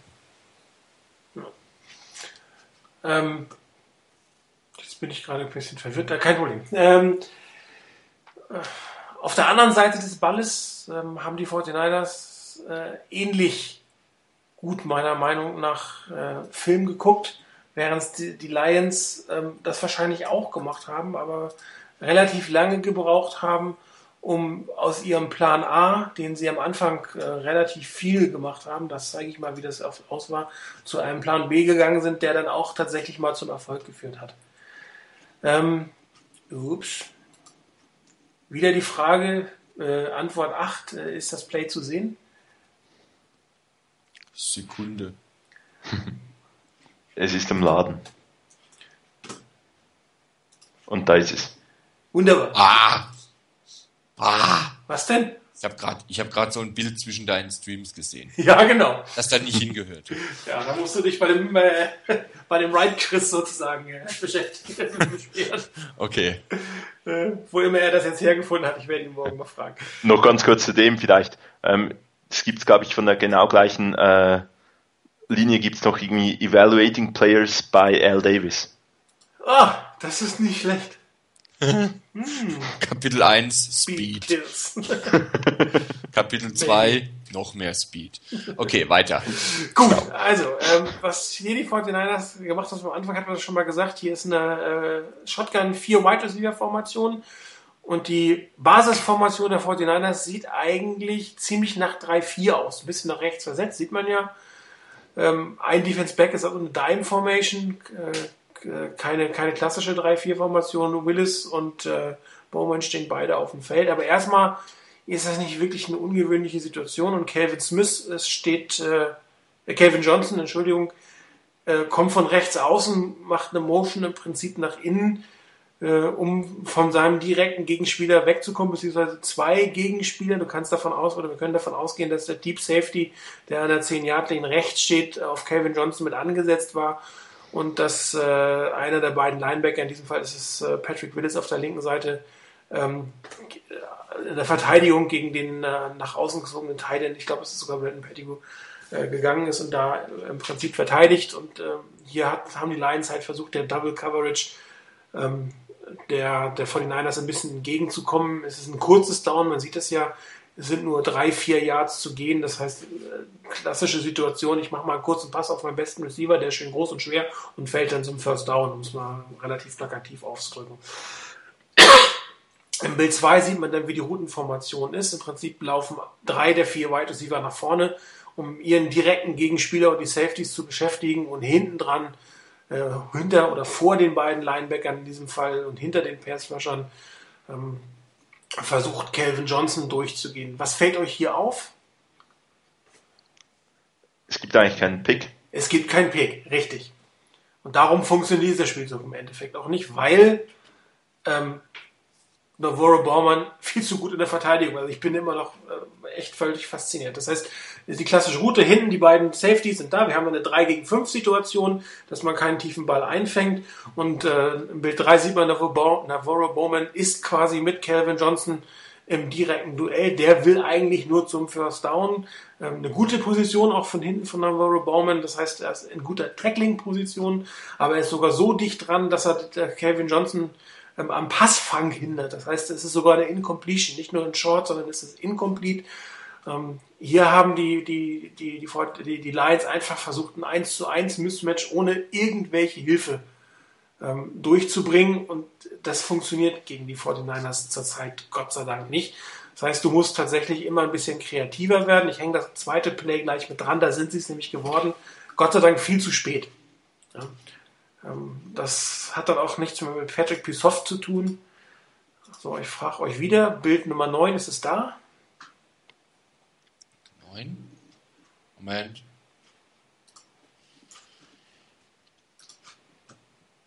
Sieht so aus. Ja, wunderbar. Okay, hier, ich, äh, hier passiert nämlich genau das, da ist ein Pick es ist äh, äh, spät im vierten Quarter, das heißt, die Lions haben da sehr, sehr, sehr, sehr, sehr, sehr spät drauf reagiert. Aber hier äh, kriegen die 49ers eigentlich eine Dosis von ihrer eigenen Medizin, wie man so schön sagt. Ähm, darum gehen wir einmal kurz durch. Auf der rechten Seite, die beiden Receiver ziehen im Endeffekt die Defensive Backs mit. Der Thailand von der rechten Seite kreuzt mit Calvin Johnson und zwar so dicht, äh, dass die beiden Verteidiger aneinander hängen bleiben werden. Da sieht man im Bild 2, da sieht man das schon drauf zugehen, ähm, der Tight End rechts drückt den ersten Verteidiger weg, rennt auf den Spieler zu, der gegenüber von Calvin Johnson ist. Der würde wieder mit äh, den, der, die, die Crossing-Route laufen. Und im Bild 3 sieht man schon, was im Prinzip passieren muss. Die Verteidiger stehen in der schlechteren Position. Calvin Johnson hinten drum kriegt dann auch den Ball. Im Bild 4 ähm, ist dann relativ frei vor den Niners Verteidiger, fällt sogar hin. Also da hat dieser Pick wunderbar funktioniert. Das ist auch unglaublich schwer zu verteidigen. Das ist kaum, was du dagegen eigentlich machen kannst. Du müsstest im Prinzip in der Mitte den Verteidiger viel dichter heranziehen, um dann da ein 3, zu, 3 gegen 2 zu spielen und übernehmen zu können. Und was dann passiert, äh, was wirklich ähm, an, dieser, an diesem Spieltag eine Seltenheit war, die 49ers verpassen Open Field Tackle. Es wäre jetzt immer noch ein First Down gewesen, wie man in Bild 6 sieht.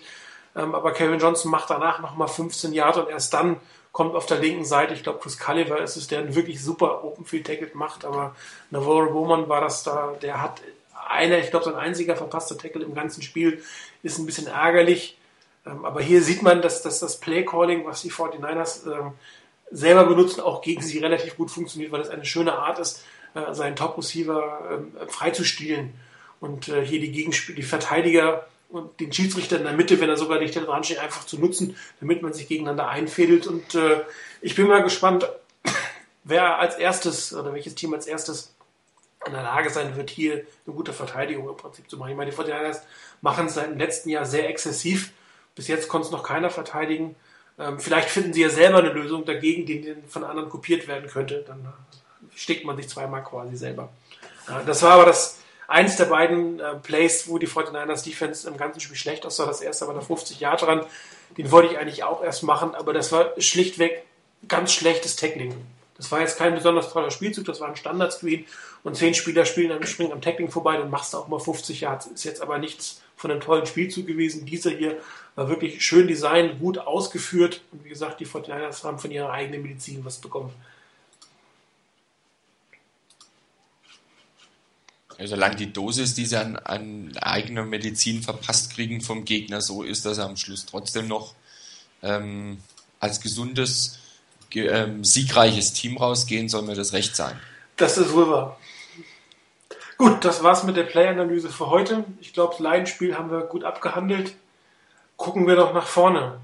Ähm, Chris, was erwartest du denn vom Vikings-Spiel und was glaubst du, was ist der Geheimnis des Erfolges, wenn es dann Erfolg wird? Ähm, zunächst mal erwarte ich einen anderen Typ von Gegner. Die Packers und die Lions sind so vom Grundtypus her ähm, ein ähnlich, eigentlich ein ähnliches Team. Viele Pässe, viele Wide Receiver auf dem Feld, einen guten Titan.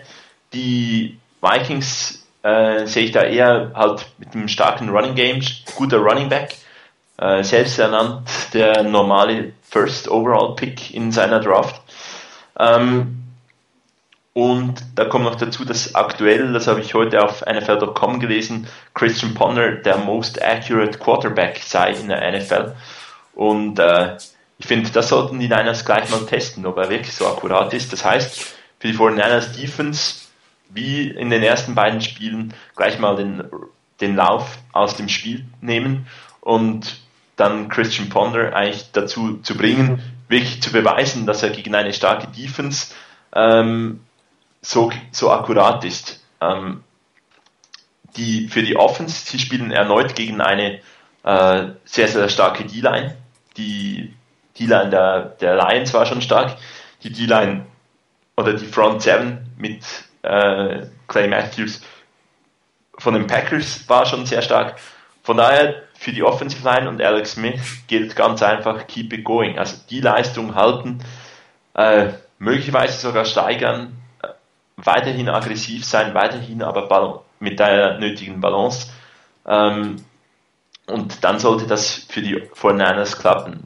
Daher auf der Defense mal Adrian Peterson stoppen. Das Duell Adrian Peterson gegen Patrick Willis ist sicherlich reizvoll, weil das Adrian Peterson gleich mal selbst in die Medien eigentlich getragen hat, wer da die Top Picks sein sollen. Und ich finde, Patrick Willis dürfte ruhig beweisen, dass er die Nummer 1 ist.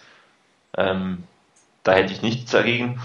Und ähm, für die Offense die D-Line unter Kontrolle haben und dann äh, mit der ausbalancierten Offense zum Erfolg kommen. Sicherlich muss man da mit beachten, dass die Gegner der Vikings bisher, das sind, waren die, im ersten Spiel die Jaguars, da haben sie gewonnen, im zweiten Spiel die Colts, da haben sie verloren. Es waren jetzt nicht die Überteams, ähm, sicherlich nicht ganz so starke Gegner wie die Niners sie gehabt haben. Und von, von daher sehe ich jetzt nicht in den Vikings einen, äh, einen wirklich extrem gefährlichen Gegner, aber genau in solchen Spielen darf man dann nicht irgendwie passiv oder unkonzentriert werden, weil ähm, die Vikings haben dennoch Spieler, mit denen sie ein Spiel zumindest spannend machen können. Wenn Adrian Peterson mal äh, durchkommt, dann kann er sehr, sehr viel machen. Ähm, Percy Harvin als Wide Receiver sicherlich auch immer wieder für ein großes Play gut und von daher, es braucht eine ganz, ganz äh, konzentrierte Leistung. Und wie gesagt, was reizt mich so an, oder was finde ich reizvoll an diesem Spiel, das, das eben das Duell Patrick Willis gegen äh, Adrian Peterson. Oder vielleicht ist es ja dann auch Bora Bowman gegen Adrian Peterson, die Linebacker der 49ers gegen äh, das Run-Game der Vikings. Und äh, natürlich Randy Moss an alter Wirkungsstätte. Äh, bin ich gespannt drauf, für was ihn die 49ers einsetzen. Ist jetzt das erste Mal in einem Dome, vielleicht versucht man da etwas mehr zu machen äh, mit Randy Moss. Und ähm, vielleicht mal schauen, was im ganzen Saisonplan von Jim Harbaugh, wir haben das ja letztes, letzte Woche angesprochen, diese Phasen, die Harbaugh und die 49ers letztes, äh, letzte Saison hatten, ob das vielleicht diese Saison auch wieder äh, so deutlich ist oder vielleicht etwas subtiler oder von Spiel zu Spiel ändert, da bin ich wirklich auch gespannt, wie man Randy Moss dieses Mal einsetzt. Für uns, für die 49ers, der statistisch größte Vorteil ist, denke ich mal, das eigene Run-Game soweit und äh, den Lauf zu stoppen. Der größte Nachteil ist bisher äh, rein statistisch gesehen eigentlich die Pass Yards per Game äh, der Vikings. Da haben sie ähm, einige Yards pro Spiel mehr. Aber eben, da muss man auch, dann auch berücksichtigen, gegen welche Teams sie gespielt haben. Und äh, ja, von diesen Überlegungen her, sage ich mal, die Niners gewinnen mit zwei Touchdowns Vorsprung, also 14 Punkte Vorsprung zum Sieg. Ja, sehr optimistisch. Ähm, ich teile diesen Optimismus, aber ähm, ja, die Zahlen von Christian Ponder sehen nicht schlecht aus. Das Rating sieht gut aus. Ähm, so ein bisschen Alex Smith-Zahlen zurzeit, keine Turnovers, den einen oder anderen Touchdown, hohe Completion Rate, Yards äh, um die 250. Ähm, aber der entscheidende Punkt ist tatsächlich, gegen wen haben die, die äh, Vikings gespielt. Und zwar sind das eigentlich Teams, die äh, in den Power Rankings bisher immer hinter ihnen geführt wurden. Ähm, ja, Jaguars sind für mich im Moment das schlechteste Team der ganzen Liga. Äh, die Colts ähm, haben eigentlich gezeigt, dass sie ein bisschen Football spielen können, dass sie mithalten können. Anulak hat mal so ein bisschen äh, riechen, äh, dran riechen lassen, was mit ihm eigentlich als Quarterback möglich ist. Und ähm, da sahen die Vikings dann plötzlich nie mehr ganz so gut aus. Da haben sie dann tatsächlich auch verloren. Ähm, da ist nicht viel, nicht viel Substanz bei den Minnesota Vikings. Gerade eine Offense ähm, Adrian Peterson, der beste Spieler, ist verletzt. Ähm, ich habe ihn in einem Fantasy-Team zum ersten Mal erleben, dass ich ihn habe und der spielt nicht wirklich so, dass ich äh, da viel von habe, um es mal so auszudrücken. Klar, bei ihm wird es irgendwann wieder besser werden, er wird gesunder werden, er wird mehr eingesetzt werden, er wird auch wieder gute Leistung bringen, äh, aber die 49ers sind ja auch in der Lage, topfitte Topbacks äh, um zu wenig Yards zu halten. Und ähm, ansonsten, Christian Ponder ist halt ähm, noch unerfahren, hat mit Percy Harvin eigentlich nur einen wirklich ähm, hervorragenden Wide Receiver, ähm, mit dem er anspielen kann. Ansonsten ist diese ganze Offense ähm, Work in Progress, vor der man nicht so wahnsinnig viel Angst haben muss, meiner Meinung nach. Ähm, das sollte die Verteidigung hinkriegen. Karl Rudolph will irgendwann sicherlich auch äh, sein volles äh, Potenzial ausschöpfen, aber er ist auch noch nicht da. Das heißt, die gesamte Offense macht mir eigentlich nicht so Angst. Was richtig ist, die Verteidigung ist da der deutlich ähm, bessere Part, wobei das äh, hauptsächlich die Front Seven zu beziehen ist. Ähm, defensiven Backfield, ja, hm, ist jetzt nicht unbedingt das Gelbe vom Ei. Auch da würde ich, glaube ich, erwarten, dass die 49ers ähm, das eine oder andere Passyard bekommen können. Was müssen sie machen? Im Prinzip müssen sie wieder ohne Fehler spielen. Sie müssen ein Stück weit ihren Stiefel weiterspielen. Gutes Blocking, gutes O-Line-Spiel, ähm, sichere Pässe. Das ist eigentlich, das klingt jetzt sehr nach Plattitüden, aber das ist nun mal das Spiel der 49ers. Und ähm, auch gegen die Vikings werden sie eigentlich nicht davon abweichen müssen. Es gibt also keinen Bedarf, in irgendeiner Form jetzt hier ähm, ein Air-Out-Offense oder jetzt nur noch zu laufen. Diese Balance, die sie letzten Zeit hatten, mit dem einen oder anderen Überraschung, hier mal ein Reverse, da mal ein Screen Pass, wobei die Screen Pässe dieses Jahr eigentlich noch gar nicht so wirklich stattgefunden haben. Da warte ich auch mal, wann die kommen. Dafür ist der Swing Pass wieder ein Stück weit in Mode gekommen. Mal gucken, wie es dahin geht. Hm. Es ist ein Spiel, was man logischerweise nicht unterschätzen darf. Es ist ein Auswärtsspiel. Ähm, man weiß, danach hat man noch ein Auswärtsspiel, wird auch nicht wieder nach Hause fliegen. Das heißt, er hat hier schon den einen oder anderen psychologischen ähm, Nachteil vielleicht, wobei der auch nicht allzu groß ist. Ich hoffe, dass Mr. Soft in San Francisco bleibt, weil das Wetter da einfach viel besser ist. Ähm, es ist aber halt für mich jetzt nicht so ein Spiel, das so eine Potenzialgefahr des Verlierens hat, wie es gegen die Lions ist. Das Lions sind halt das bessere Team. Und da kann man halt von dieser emotionalen, diesem emotionalen Sieg gegen die Packers äh, was natürlich immer eine Gefahr ist, man ist Nummer eins, man ist das beste Team oder glaubt das beste Team und, oder wird als das beste Team tituliert. Ähm, und da ist schnell mal was passiert, dass man doch äh, das eine oder andere übersieht. Aber es ist eigentlich ein Spiel, von dem ich mir nicht viel erwartet, was keine großen Highlights meiner Meinung nach erwarte, äh, was solide zu Ende gespielt und tatsächlich in einem zweistelligen Bereich gewonnen werden sollte. Ob es jetzt 14 sind oder 12 oder 10, 20 werden es wahrscheinlich nicht. Sind nicht so typische Vikings, aber ähm, ist jetzt nicht unbedingt das aufregendste Spiel der Saison, was uns erwartet. Zumindest jetzt. Ich hoffe, dass ich das Montag immer noch sage. Rainer. Ja, der Hoffnung schließe ich mich an. Ähm, ihr habt eigentlich das Wichtigste schon gesagt. Ich versuche mich kurz zu fassen dabei. Ähm, es ist ein Spiel, bei dem die Niners eigentlich so gesehen fast nur verlieren können. Du kannst fast nur schlecht aussehen. Gegen die Vikings sind sie ganz, ganz klar in der Favoritenrolle, auch wenn es ein Auswärtsspiel ist. Ähm, und letztendlich kannst du fast nur schlecht aussehen dabei. Ähm, nämlich genau dann, vor allen Dingen, wenn du dich drauf verlässt, nach dem Motto, ähm, wir sind der Favorit, wir sind das bessere Team und es wird schon irgendwie klappen. Wenn man sich darauf verlässt, dann glaube ich, dann wird es gefährlich.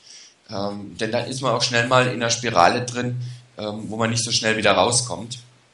Ähm, ich hoffe, dass Jim Harbour das wie bisher auch im Normalfall hinkriegt, das Team so zu fokussieren, dass die Niners auch mit dem notwendigen Ernst an die Sache drangehen.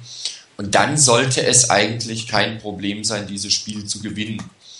Ähm, ich halte es immer noch absolut für möglich, dass die Niners gewinnen. Ich glaube nicht unbedingt an, an plus 14 oder dass es unbedingt äh, zweistellig wird. Mir wird auch schon plus 7 reichen. Letztendlich wird mir auch plus 1 reichen. Hauptsache die Niners gewinnen. Das sollten sie auch hinkriegen. Man muss auf jeden Fall Adrian Peterson unter Kontrolle bekommen oder unter Kontrolle halten. Und dann kann man natürlich auch mal gucken, ob Christian Ponder gegen eine Defense, die sicherlich höher einzuschätzen ist als die der, der Jaguars und der Colts, ob er dann immer noch so eine hohe Completion Rate hat, äh, ähm, Completion Rate hat. Ich glaube nicht dran. Ich glaube, dass die Niners ihn da doch vor ein paar Aufgaben stellen werden, die es ihm schwer machen, diese, diese Serie fortzusetzen. Und ähm, die Niners sollten auch, wenn Peterson sicherlich einer der Top-Backs ist, in der Lage sein, auch das Laufspiel der Vikings ganz gut unter Kontrolle halten zu können. Von der Offense her erwarte ich mir, oder erwarte ich mir, dass die, die Niners vor allen Dingen natürlich gucken, ähm, dass sie den Pass Rush ausschalten. ähm, Jared Allen hat, wenn ich es richtig sehe, bisher noch keinen Sack. Ähm, wegen mir muss er auch jetzt nicht am Montagmorgen den ersten oder den zweiten noch in seiner Statistik drinstehen haben. Ähm, da kommt sicherlich darauf an, dass man sich da nicht aus dem Rhythmus bringen lässt und nicht aus der Ruhe bringen lässt. Ähm, mittlerweile aber halte ich Alex Smith für so stabil und für so gefestigt, dass er da ähm, nicht so leicht dass die Flatter bekommen wird.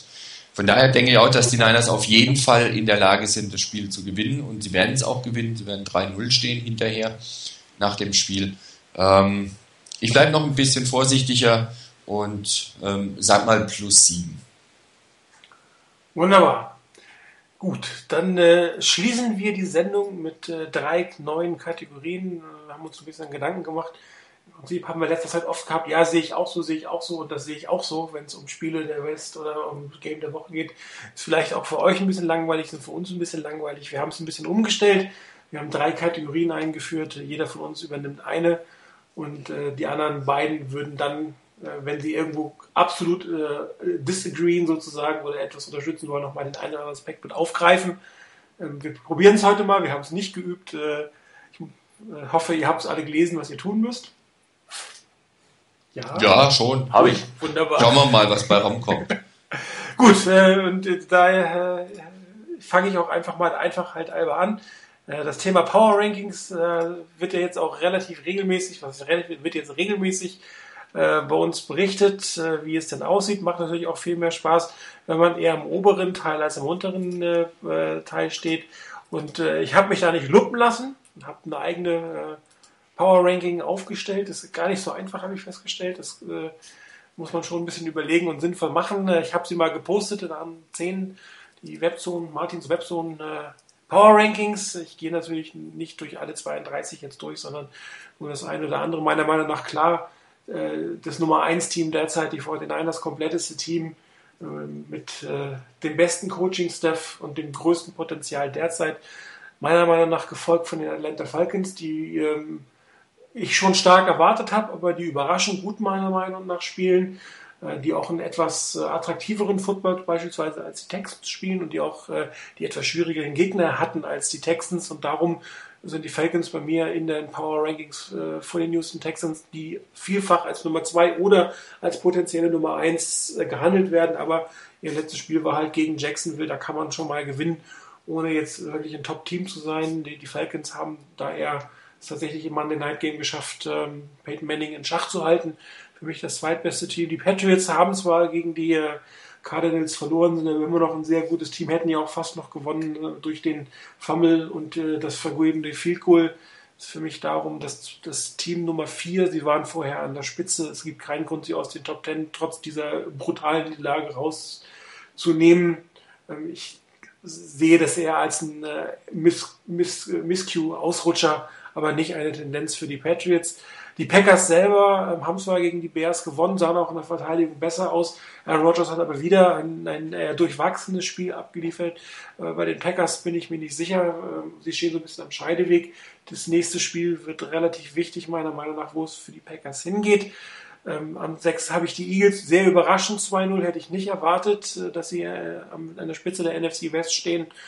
Ähm, bin mal gespannt, auch da, wie die Tendenz ist, ob sie den Trend rechtfertigen können. Das selbsternannte Dream Team vom letzten Jahr zwar auch ein bisschen glücklich, aber doch äh, ein Team, äh, was mit dem zu rechnen ist.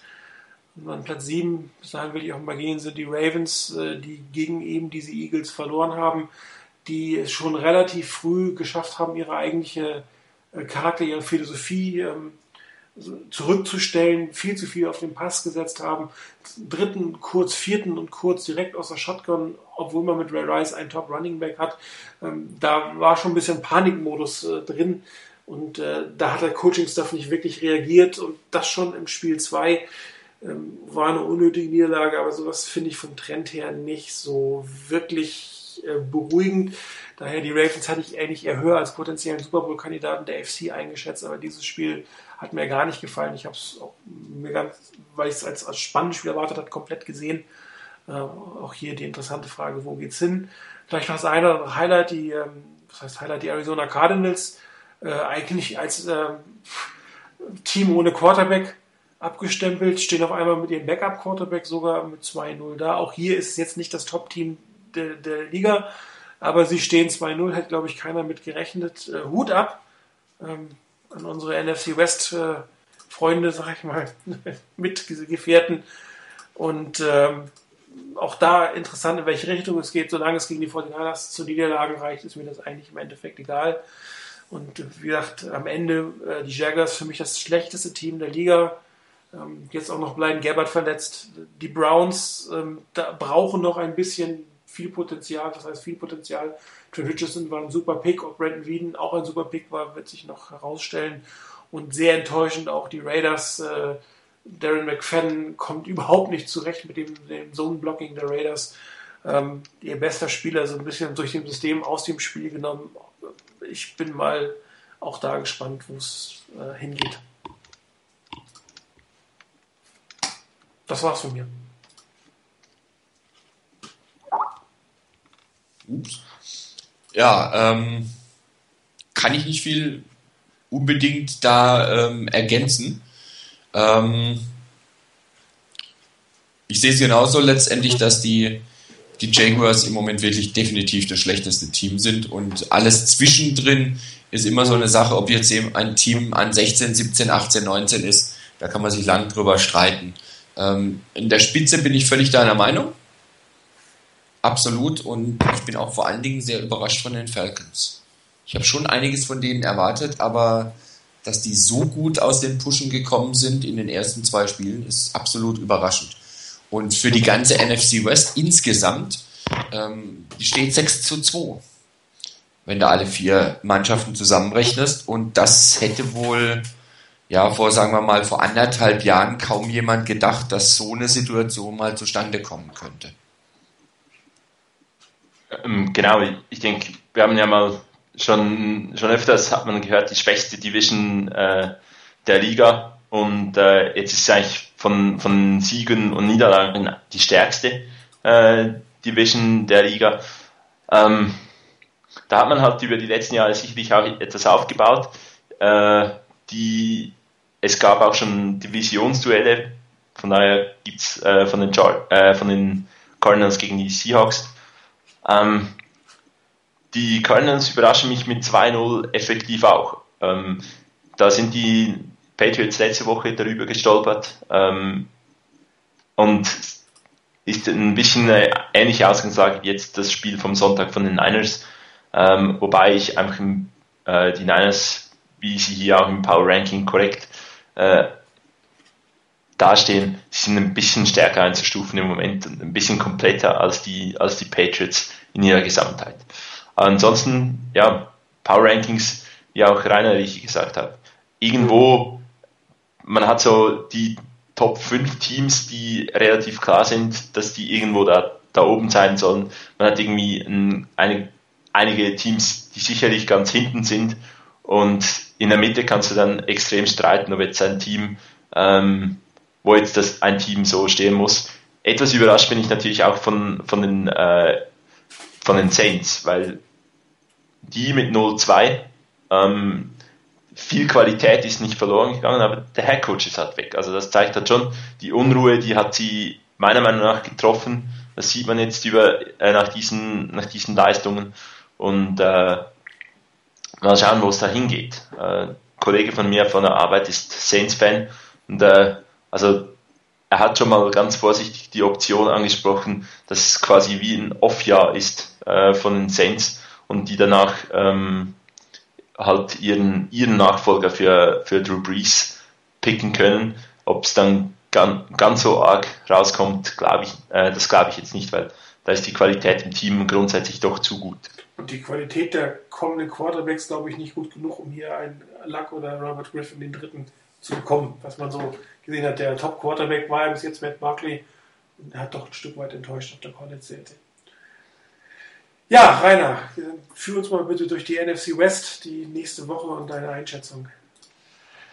Ja, gute Spiele Niners haben wir schon angesprochen, von daher die verbleibenden Spiele. Ähm, zunächst mal zu den Rams, die spielen, wenn ich das richtig sehe, bei den Bears. Ähm, für mich eine relativ klare Sache, dass die Rams dort nichts erben werden ähm, NFC West äh, Aufschwung hin oder her, der geht, glaube ich, so ein bisschen noch an den Rams vorbei. Ähm, ich will mich auch nicht täuschen lassen durch den Sieg gegen die, ähm, gegen die Redskins, auch wenn mich das ein bisschen überrascht hat, aber ähm, ich glaube nicht, dass das jetzt so das Zeichen ist dafür, dass jetzt die, die Rams äh, das große kommende Team sind erstmal. Die werden noch ein bisschen brauchen. Und gegen die Bears werden sie hier erstmal, glaube ich, keine Chance haben. Ich erwarte eigentlich eine relativ glatte Geschichte, ähm, auch wenn sicherlich äh, Jay Cutler doch so ab und zu seine Schwierigkeiten hat, aber ich kann es mir nicht vorstellen, dass die Rams da wirklich dagegenhalten können. Ähm, das zweite Spiel der NFC West Kollegen, das ist dann das Spiel der Cardinals gegen die Eagles zu Hause. Für mich ein ähm, durchaus oder absolut offenes Spiel. Das könnte ein richtig interessantes Spiel werden. Ähm, vielleicht auch einfach, weil die Cardinals nach dem Sieg, egal wie der letztendlich zustande gekommen ist, natürlich auch ordentlich an Selbstvertrauen getankt haben dürften. Für mich wirklich ein offenes Spiel, auf das ich doch sehr gespannt bin. Ähm, ich tue mir schwer, da wirklich einen Sieger rauszupicken. Ich denke mal, dass so aufgrund des Heimvorteils eine kleine Chance besteht, dass die Cardinals das wirklich dann letztendlich gewinnen. Ähm, von daher knapper Erfolg für die Cardinals, auch wenn es mir so gesehen nicht unbedingt klar, äh, passen würde. Aber ein NFC West, ein NFC East Team, das gewinnt, ist eigentlich auch nicht so das Wahre. Und dann bleiben noch die Seahawks im Monday Night Game gegen die Packers. Ähm, ich glaube, der hat es vorhin im Nebensatz schon angesprochen, Martin. Ähm, bei deinen Power Rankings zum Thema Packers, dass für die sicherlich kein ganz unwichtiges Spiel sein wird. Und die Packers werden sicherlich zu tun haben. Also Monday Night Game bei den Seahawks, es ist nicht ähm, furchtbar weit im Winter drin und die Packers sind auch kalte Temperaturen gewöhnt. Dennoch ist es sicherlich kein einfaches Spiel für die Packers, die ähm, noch nicht so wirklich überzeugen konnten. Ähm, dennoch halte ich es für durchaus wahrscheinlich, dass die Packers das gewinnen. Ich hoffe es eigentlich auch, weil ähm, ich halte die Seahawks, die Seahawks durchaus für ein Team, das ähm, einen ein bisschen ärgern kann. Nicht, dass sie den, den ersten Platz in der NFC West holen würden, aber die könnten die Niners schon ein bisschen ärgern, ein bisschen unter Druck setzen. Muss nicht sein wegen mir. Von daher knapper Erfolg für die Packers. Ja, interessant ist, ist auf jeden Fall dieser Spieltag. Ähm, vor der Saison hätte ich jetzt gesagt, komm, äh, Niederlagen außer die 49ers. Ja, äh, da war ich, dass die, die gerade die, die äh, Cardinals und die Seahawks Heimspiele haben. Ähm, interessante Duelle 2-0 gegen 2-0, auf der anderen Seite 2-1-1 Teams, die am Scheideweg stehen. Äh, super spannende Spiele und äh, auch so ein bisschen wegweisend, äh, ob die NSC West wirklich so gut ist oder besser geworden ist, wie jetzt immer wieder gesagt wird. Äh, ich glaube tatsächlich, dass die Seahawks die Packers schlagen werden. Irgendwie ähm, am Montagnacht in Seattle, der zwölfte Mann wird sehr wach und sehr laut sein und ähm, die Verteidigung des Seahawks ist nicht zu unterschätzen. Ich glaube tatsächlich, dass es einen Sieg für Seahawks geben wird. Ähm, Glaube ich jetzt eher, ehrlicherweise gesagt nicht. Ähm, ich sehe die Packers vorne, ähm, auch die Bears vorne, aber ich denke nicht, dass die, die Cardinals äh, die Eagles schlagen, außer die, die Eagles machen halt weiterhin so viele Turnover. Ähm, da müssen, müssen Michael Vick und seine Kollegen unbedingt darauf achten, dass sie weniger Bälle hergeben, dann sollte, sollten sie gegen die Cardinals eigentlich auch nicht groß Schwierigkeiten haben. Ja, Chris, dann hast Muss du ich weitermachen? deine eigene Kategorie.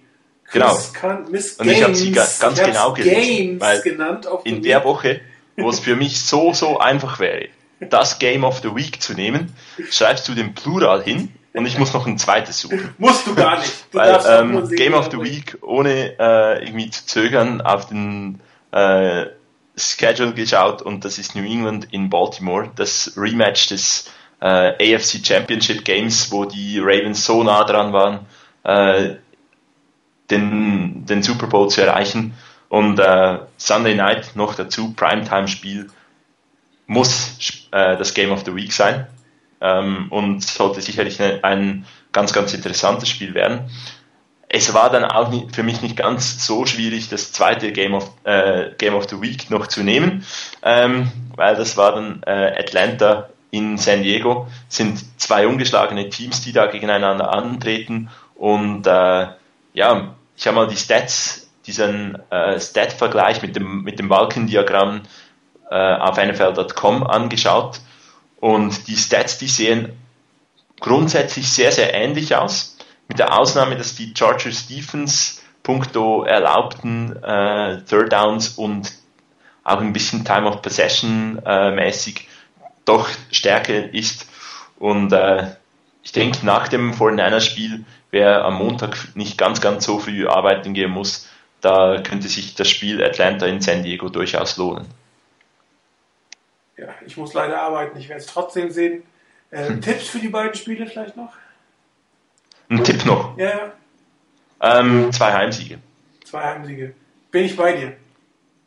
Weil Ravens gefallen äh, mag ich noch sehr und äh, ja, ich glaube die, die Chargers Defense, die können, äh, kann da noch ein bisschen, ist noch ein bisschen stärker einzustufen als die der, die der Falcons und äh, ja, da kann was Gutes drauf. Also, aber interessante Spiele wird es sicher. Ich denke auch äußerst, äußerst knappe Spiele. Da gehe ich auch von aus. Ja, dann war es das für diese Woche. Äh, vielen Dank euch beiden fürs Mitmachen. Ähm, wir können ja noch ein bisschen basteln, ob wir es mit den Kategorien so lassen. Ich wollte das heute mal austesten. Wir diskutieren die Woche, ob wir es so weitermachen. Ob das andere Ende oder andere, beziehungsweise Rainer und ich, wir können es sogar live diskutieren. Chris, du bist wahrscheinlich nicht dabei am Samstag in Österreich, oder? Glaube, du standst Nee, kann ich leider nicht. Schade. Ähm, einige von uns werden uns ja sehen, um den fünften Geburtstag der Fortinanders Fanzone äh, Gebühren zu feiern. Ich freue mich schon drauf, äh, den einen oder anderen, den ich noch nie gesehen habe oder auch länger nicht gesehen habe, mal wiederzusehen. Ähm, ansonsten wünsche ich euch allen viel Spaß beim Spiel. Hoffentlich ein Sieg der 49ers. Wir hören uns, wenn nichts Dramatisches dazwischen kommt, am nächsten Donnerstag um 21 Uhr wieder mit äh, uns dreien und äh, hoffentlich einem 3 zu 0 Sieg. Der, äh, 3 zu 0 Sieg nicht, das wäre okay. Einen 3 zu 0 Das muss ich nicht haben, das habe ich in der NFL Europe mal gehabt. Genau, das war noch das falsche Team. Ich war dabei. Vor 60 55.000 Leuten. Ich erinnere mich. Ja. Gute Nacht da draußen und äh, bis nächste Woche.